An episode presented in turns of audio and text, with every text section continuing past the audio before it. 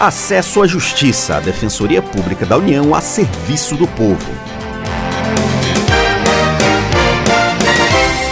Olá, eu sou Maria Carolina Andrade e eu estou com o colega Ademar Rodrigues para falarmos de um direito garantido na Constituição: a assistência jurídica gratuita a quem não pode pagar.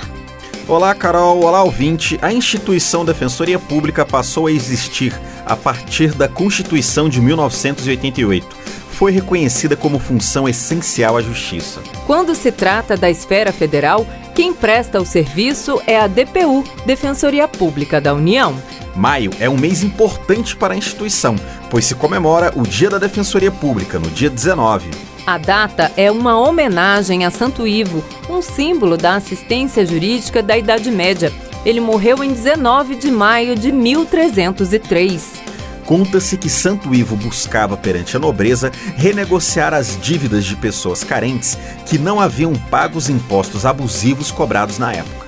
A Defensoria Pública da União representa os cidadãos contra autarquias, fundações, órgãos públicos federais e empresas públicas federais. Caixa, INSS, IBAMA e Receita Federal são exemplos. Num dos casos de atendimento, a DPU representou Rosane Silva, que teve o auxílio doença suspenso.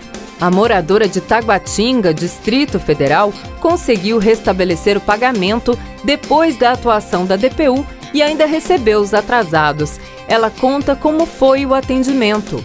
Eu fiquei sabendo pelo INSS, né? Eu tinha recebido alta de uma das perícias e aí eu conversando com a moça lá que estava mexendo nos papéis, que ia fazer o pagamento do tempo que eu tinha para receber. E aí ela foi falou, por que você não vai na defensoria pública, né? E aí eu, eu peguei e fui. E achei o atendimento excelente porque eu não precisei ficar é, explicando. O rapaz parecia até que entendia de tudo que eu tava falando. Foi tudo direitinho, tudo muito correto, assim. Foi até demais. Acho que se eu tivesse procurado um advogado fora, eu conheço umas pessoas que entraram com advogado de fora pagando, né? E o resultado ainda eles ainda estão aguardando. Para preservar a identidade dela, usamos um nome fictício. Outra cidadã que precisou da assistência da DPU é Raíssa Almeida, que relata por que procurou a instituição. Ah, o motivo de eu estar aqui é porque eu tive que entrar com um processo né, aqui na Defensoria Pública, porque eu tenho um filho especial, ele é portador de uma síndrome rara, ele é cadeirante e há dois anos atrás o governo cortou o benefício do meu filho. Para preservar a identidade dela, usamos um nome fictício. Mãe solteira, ela relata que o benefício assistencial foi suspenso porque ela precisou abrir uma empresa. O propósito foi legalizar um pequeno negócio para vender lanches e complementar a renda para sustentar o filho doente e outra filha. Assessoria, então, foi feito tudo. Eles foram na minha casa, tirou foto até da pia que eu lavo louça, da cama que eu durmo, que meu filho dorme, tirou foto até da rua, do portão da minha casa. Foi feita toda uma perícia e eu consegui provar que eu não sou empresária, que eu não sou rica, que eu apenas estava batalhando para ganhar um extra. E o processo está aqui. Eu estou aguardando e tenho muita fé.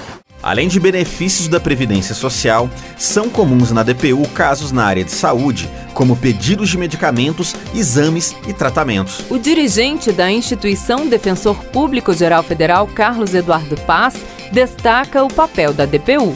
A nossa missão é muito clara: é levar a qualquer lugar que for preciso o conhecimento dos direitos das pessoas e ajudá-las a acessar a justiça e também fazer justiça através de outros meios como a conciliação, a mediação, né, uma intermediação de direitos. Para determinar quem pode ser atendido, a base é a renda familiar mensal. O programa Acesso à Justiça fica por aqui.